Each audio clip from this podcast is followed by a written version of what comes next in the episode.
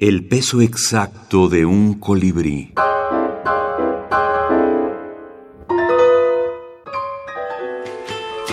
Minificción boliviana contemporánea.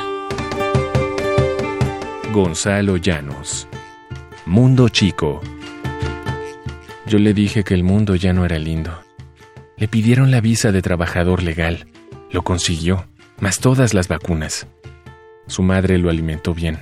Era el más fuerte. En la frontera también la policía le cobró sin darle recibo. Ayer la embajada lo devolvió en un bolso. Nadie vio nada. Le escribieron en su pecho, ¿A qué viniste?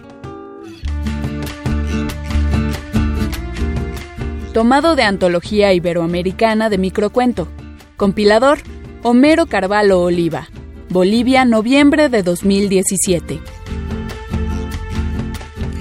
Microcuento es interesante porque en su esencia es una manifestación de la libertad humana, la libertad humana de, viajar, la libertad humana de, de querer estar en otro territorio, de querer estar en otra geografía.